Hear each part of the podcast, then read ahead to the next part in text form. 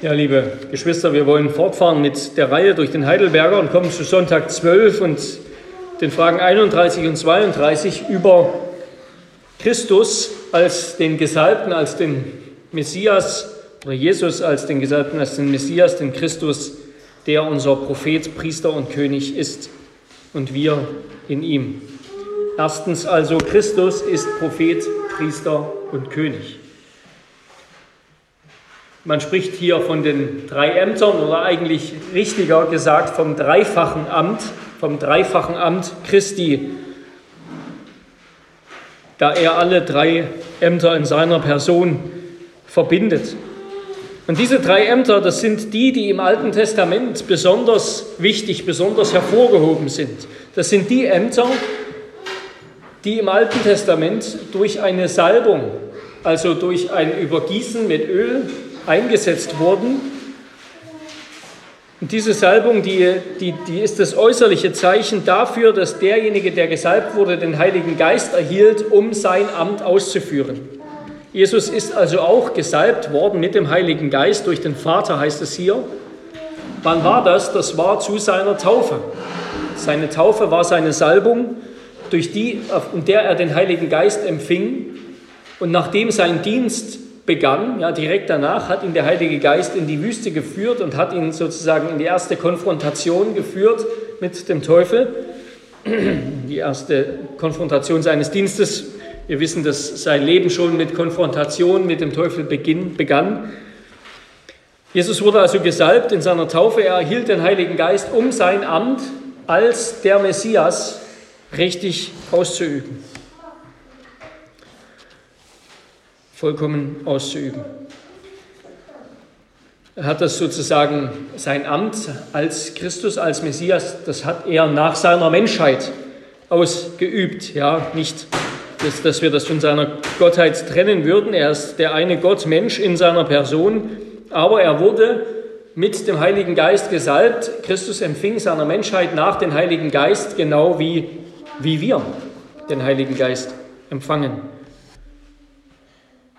Aber Christus hat durch den Heiligen Geist sein Werk so vollbracht, im Gegensatz zu Adam, im Gegensatz zu Adam, im Gegensatz zu Israel, die gescheitert sind, so dass er uns den Heiligen Geist weitergeben kann. Ja, wir werden mit dem Heiligen Geist gesalbt, weil Christus sein Werk vollbracht hat in der Kraft des Geistes und uns dann salben konnte. Ja, der aufgefahrene Christus hat den Heiligen Geist auf seine Kirche gegeben. Also Christus ist der Gesalbte und dann bedeutet das, oder wird hier zuerst das Prophetenamt genannt. Er ist der Prophet. Wer ist der größte Prophet des Alten Testaments? Das ist, liegt uns vielleicht gleich gar nicht so auf der Zunge. Es ist Mose. Mose gilt als der größte Prophet des Alten Testaments. Wir lesen Deuteronomium 18, Vers 15. Da sagt Mose, einen Propheten wie mich wird dir der Herr dein Gott erwecken aus deiner Mitte, aus deinen Brüdern, auf ihn sollst du hören. Ein Propheten wie mich wird dir der Herr dein Gott erwecken. Und damit war nicht etwa Jesaja gemeint oder Elias oder andere, sondern Jesus Christus würde dieser Prophet sein, ja? Der, der, der endgültige, der letzte, der vollkommene Prophet, ja? Dieser Vers deutet auch darauf hin, dass Gott immer Propheten senden wird dass Gott immer zu seinem Volk reden wird, aber dass es einen geben wird, der, so wie Mose das Gesetz gegeben, gepredigt hat, bringt Christus die Gnade, der Gott so offenbart und in noch vollkommenerer Weise offenbart als Mose. Was ist, ein, was ist ein Prophet? Ein Prophet ist jemand, der durch Träume, durch Visionen, durch Auditionen, also durch Hörbotschaften sozusagen, göttliche Hörbotschaften, der Gottes Offenbarung empfing und diese dann in gesprochener Form weitergab. Oder durch prophetische Handlungen auch teilweise. Propheten sprachen nicht nur über die Zukunft, auch über die Zukunft, aber auch über die Vergangenheit. Sie haben die Vergangenheit, die Geschichte Israels ausgelegt. Die Propheten, die wurden am Gesetz gemessen, also ob ein Prophet ein von Gott gesandt war, ein tatsächlich ein wahrer Prophet war, das wurde am Gesetz gemessen und daran, dass seine Worte sich erfüllten, dass seine Botschaft sich erfüllte.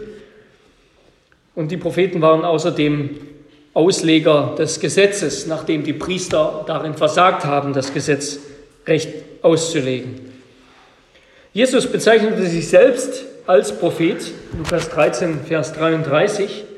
Lukas 13, Vers 33. Er bezeichnete sich selbst als Prophet, der eine Botschaft vom Vater bringt. Er hat immer wieder gesagt, dass der Vater ihn gesandt hat, um den Vater zu offenbaren. Jesus ist der eine, der uns sozusagen himmlische Botschaft in aller Klarheit, in aller Fülle bringen kann.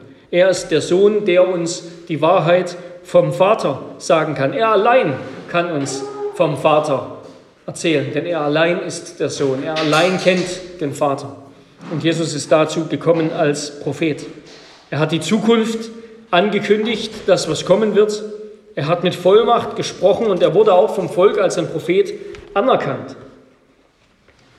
Und durch ihn spricht Gott, der Vater, selber zu uns. Ja, bei seiner Taufe, bei seiner Salbung sagt Gott selbst, dieser ist mein geliebter Sohn, auf ihn sollt ihr hören. Jesus offenbarte das Evangelium, also den Heilsweg Gottes, offenbarte das Geheimnis Gottes. Und dann durch seinen Geist, den er zu Pfingsten aussandte auf die Gemeinde, durch die von ihm gesandten Apostel, wirkt er auch nach der Himmelfahrt noch immer. Ja, Gott wirkt immer noch, Jesus wirkt immer noch prophetisch, indem er uns den Willen Gottes offenbart indem er uns den Willen Gottes offenbart durch, seine, durch seinen Heiligen Geist und durch sein geschriebenes Wort und in seiner Kirche. Alle Schätze der Weisheit und der Erkenntnis liegen in ihm verborgen. Ja, er ist der, der uns die Wahrheit Gottes bringt. Und auch wir handeln als Christen, wir werden noch darauf kommen, oder auch wir handeln als Christen prophetisch wie es in Frage 32 heißt, dass auch wir prophetisch reden, indem wir Christus bezeugen, wenn wir auf das erste Kommen Jesu verweisen und wenn wir auf seine Wiederkunft hinweisen. Ja? Gott hat prophetisch gehandelt im Alten Testament durch die Propheten, die hingewiesen haben auf den Sohn, gesagt haben, da wird einer kommen, da wird der Messias kommen. Und dann hat Jesus Christus die Wahrheit Gottes offenbart und er hat uns den Heiligen Geist gesandt, damit wir das verstehen können. Und wir handeln jetzt prophetisch, wenn wir sagen, da ist einer gekommen und wenn wir sagen, er wird wiederkommen. Das ist unser prophetisches Amt, dass wir darauf hinweisen, der Messias ist gekommen und er wird wiederkommen. Und jetzt leben wir in der Zwischenzeit und müssen das Richtige daraus machen. Also das ist sein prophetisches Amt. Damit kommen wir zu seinem Priesteramt. Er ist Priester. Christus wurde als Priester eingesetzt, Psalm 110, Vers 4. Der Herr hat geschworen und es wird ihn nicht gereuen, du bist Priester in Ewigkeit nach der Weise Melchisedeks. Psalm 110, Vers 4. Ein Priester, das war jemand, der das Volk vor Gott vertreten hat, der das Volk vor Gott vertreten hat, der das Vorrecht hatte, stellvertretend für das Volk in die Gegenwart Gottes zu treten und Sündenvergebung zu erwirken und dann zuzusprechen und dort vor Gott sozusagen mit dem Opfer Fürsprache zu leisten für das Volk. Und zu diesem Priesterdienst musste man erwählt werden, nämlich wenn man, das ging sowieso nur, wenn man zum Stamm Levi gehört, zum, zu den Nachkommen Aarons. Aber der Messias, Jesus Christus, der war kein Priester, kein Nachfolger kein, kein Nachfahre von Aaron oder dem Stamm Levi, sondern er wurde Priester in der Weise, nach der Weise Melchisedeks, dieses geheimnisvollen Priesterkönigs, der in der Mose, der Abraham begegnete, dieses geheimnisvollen Priesterkönigs, der einfach aus dem Nichts auftauchte und der eine Autorität besaß, die sogar die Abrahams übertraf. Ja, so ist auch Jesus Christus von Gott gesandt gewesen, ohne Anfang und ohne Ende. Er ist der ewige Priester, der uns für immer vor Gott vertreten kann, der ohne Schuld und Sünde ist, der kein gefallener Mensch ist, sondern der uns vollkommen für Gott, vor Gott vertreten kann und Fürsprache für uns leistet mit dem Opfer, das er selbst gebracht hat, mit dem Opfer seines eigenen Leibes. Sein priesterlicher Dienst bestand in seiner stellvertretenden Hingabe als Sühnopfer, als Gotteslamm, als Passalam für uns. Sein priesterlicher Dienst bestand in dem, was er getan hat, auf Erden, Zeit seines Lebens, als er für uns gelitten hat, am Kreuz für uns gestorben ist, sich als ein Opferlamm dargebracht hat und sein priesterlicher Dienst besteht jetzt in seiner Fürsprache. Ja, der wird sozusagen, den teilen wir in zwei Teile auf. Seine Selbsthingabe als ein Opfer, wo er sich sozusagen als der Priester selbst, als das Opfer darbringt auf dem Altar Gottes und damit Sündenvergebung erwirkt. Und er besteht jetzt in der Fürsprache, wenn er nämlich dieses Opfer vor Gott bringt, indem er selbst vor Gott kommt, indem er selbst vor Gott steht. Dürfen wir uns nicht so vorstellen, dass Christus sich im Himmel vor dem Vater niederkniet, niederwirft, sondern er selbst seine Gegenwart im Himmel ist die Gegenwart des Sühnopfers für uns, ist die Gegenwart dessen, der Sühnung geleistet hat. Er ist die Fürsprache vor dem Vater für uns. Er ist der Gerechte, der die Sünde überwunden hat, der die Schuld bezahlt hat und der jetzt bei dem Vater ist und für uns dort eintritt. Weil er da ist, können wir dort sein. Er leistet Fürsprache vor Gott als sozusagen als Fürsprecher und er sendet uns seinen Fürsprecher. Ja? Das Wort, griechische Wort Parakletos, Paraklet, das gebraucht Fürsprecher, das gebraucht Jesus für sich selbst. 1. Johannes 2 oder gebraucht das Neue Testament für Jesus selbst. 1. Johannes 2, Vers 1. Wir haben einen Fürsprecher bei dem Vater, das ist Jesus. Und das Neue Testament gebraucht das gleiche Wort für den Heiligen Geist. Jesus sagt nämlich, ich werde euch einen anderen Fürsprecher senden. Also Christus ist unser Fürsprecher, sozusagen unser Vermittler vor Gott der für uns eintritt. Und der Heilige Geist ist unser Beistand, unser Anwalt in uns. Das ist also auch das Werk des Heiligen Geistes hat genau wie das Werk Jesu eine rechtliche Bedeutung, eine rechtliche Bedeutung, uns vor Gott ins Recht zu bringen und zugleich etwas Tröstendes. Und was ist der Unterschied zwischen dem Werk als Fürsprecher Jesu und dem Werk des Heiligen Geistes? Christus übt sein Amt für uns und außerhalb von uns aus. Ja? Christus übt sein Amt für uns und außerhalb von uns aus. Er hat es getan in der Geschichte, als er auf, hier auf dieser Erde wandelte, lebte und starb.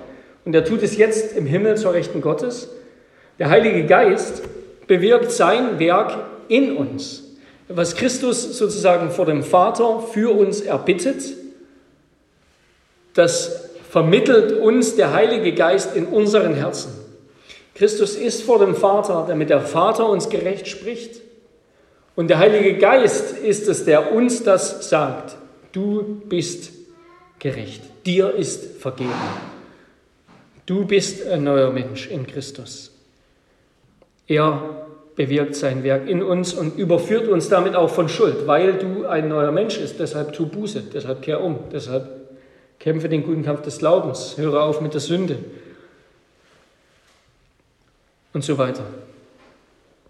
Ja, wir finden Jesu Fürbitte zum Beispiel in Römer 8, Vers 34. Wer will verurteilen? Wer will uns verurteilen? Christus ist es doch, der gestorben ist, ja mehr noch, der auch auferweckt ist, der auch zur Rechten Gottes ist, der auch für uns eintritt. Niemand kann uns mehr verklagen, denn Christus hat uns gerecht gesprochen oder Christus ist unser Opferlamm. Der Vater hat uns auf dieser Grundlage gerecht gesprochen. Und deshalb kann Jesus auch von dem Vater einfordern. Einfordern und sagt, Vater, ich will wo das, wo ich bin, auch die bei mir sein, die du mir gegeben hast, damit sie meine Herrlichkeit sehen, die du mir gegeben hast. Denn du hast mich vor Grundlegung der Welt geliebt. Johannes 17, 24. Auf der Grundlage seines Werkes fordert Jesus vom Vater, dass er ihm die gibt, die Christus erworben hat. Ich will dass wo ich bin, auch die bei mir sein. Ja, das hat Jesus über uns gesagt. Jesus hat über uns gesagt, er will, dass wir bei ihm sein. Weil wir in ihm schon vor Grundlegung der Welt geliebt wurden. Wir wurden in ihm schon vor Grundlegung der Welt geliebt. Dieser Dienst schließt alle Auserwählten ein. Und damit kommen wir, schließt nur die Auserwählten ein. Und kommen wir zum Königsamt, Jesu Königsamt. Auch da können wir einen ganz knackigen Vers finden in dem Psalmen, Psalm 2, Psalm 2, Vers 6. Ich habe meinen König, sagt Gott dort, ich habe meinen König eingesetzt auf Zion, meinem heiligen Berg. Ich habe meinen König eingesetzt auf Zion, meinem heiligen Berg. Ja, ein König, der herrscht über sein Volk und Christus herrscht über sein Volk geistlich. Er ist der wahre Sohn Davids, der auf dem Thron Davids sitzen soll. Der Prophet Jesaja kündigt an, ein Kind ist uns geboren, ein Sohn ist uns gegeben und die Herrschaft ruht auf seiner Schulter. Die Mehrung der Herrschaft und der Friede werden kein Ende haben auf dem Thron Davids und über seinem Königreich, dass er es gründe und festige mit Recht und Gerechtigkeit von nun an bis in Ewigkeit. Christus ist als König der wahre Sohn Davids. Und seine Herrschaft, seine Herrschaft begann mit seinem Wirken. Seine Herrschaft begann, als er vom Heiligen Geist in die Wüste geführt wurde und den Teufel überwunden hat, nicht auf die teuflische Versuchung hereingefallen, eingegangen ist, sondern ihn überwunden hat im Gehorsam gegenüber dem Willen des Vaters, gegenüber dem Wort Gottes. Seine Herrschaft war Zeit seines Lebens, aber, und, und sie ist jetzt, aber sie ist verborgen. Sie ist verborgen unter gegenteiliger Gestalt. Ja? Es sieht in der Welt, wenn wir einfach so mit menschlichen Augen in die Welt schauen oder wenn wir in das Leben Jesu schauen, nicht so aus, als ob er herrschen würde, sondern es sieht so aus, als ob er beherrscht ist, als ob Christus vom Teufel besiegt wurde am Kreuz von Golgatha. Aber das ist nicht der Fall, sondern gerade dort hat Christus den Sieg errungen.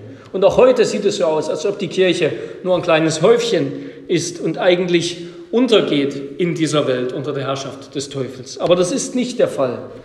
Christus herrscht, aber seine Herrschaft ist, nicht, ist noch nicht direkt sichtbar, sondern sie ist verborgen unter gegenteiliger Gestalt, so hat Luther das gesagt, sub contraria specie.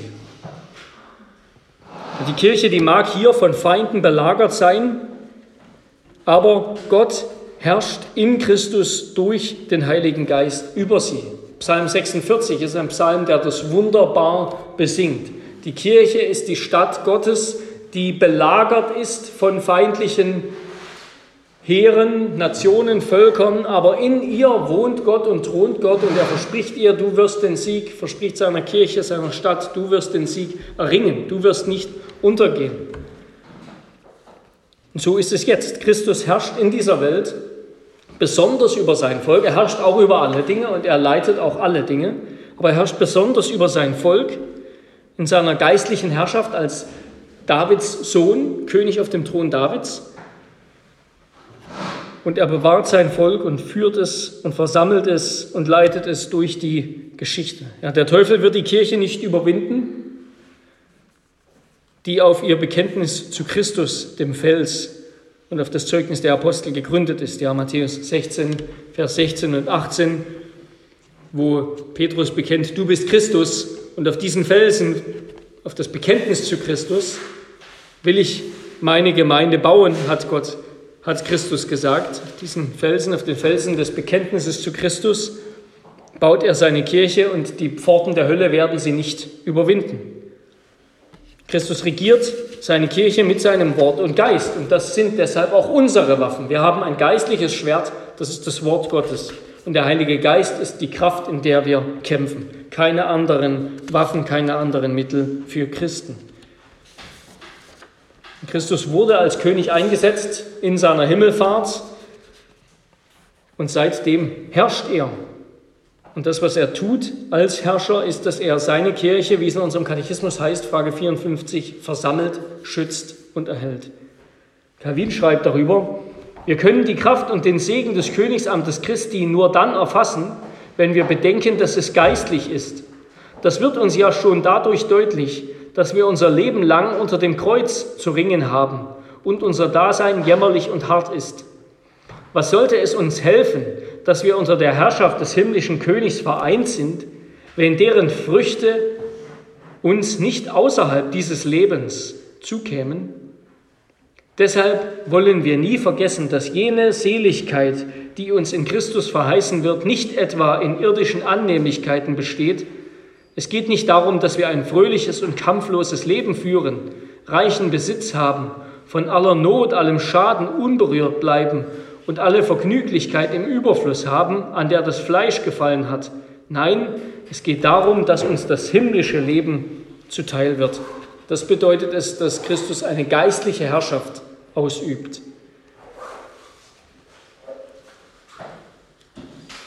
Ja, wenn Christus im Neuen Testament von, vom Reich Gottes spricht, dann meint er damit, dann meint er damit vor allem die kommende Welt, die Ewigkeit, den neuen Himmel und die neue Erde, die jetzt schon dort beginnt, wo Menschen an Jesus glauben, also in seiner Kirche.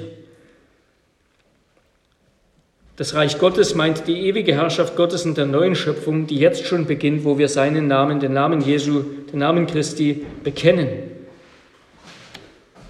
Also es ist gegenwärtig eine Wirklichkeit im Herzen und im Leben der Menschen, die glauben. Und natürlich lenkt und leitet Gott alle Dinge für uns, ja, wie wir glauben, wie wir bekannt haben im Sonntag über die Vorsehung. Kein Geschöpf kann irgendetwas tun, niemand kann irgendetwas tun, es kann nichts geschehen, ohne dass Gott es nicht will und er lenkt alles zu unserem Besten. Gott herrscht über alle Dinge, er tut es für die Kirche. Christus wird wiederkommen und dann wird seine Herrschaft sichtbar sein. Dann wird deutlich, dass er nicht nur der König der Kirche ist, der König auf dem Thron Davids, sondern der König über alle Dinge. Ja, über alle Welt. Wie er sagt, mir ist gegeben alle Gewalt im Himmel und auf Erden.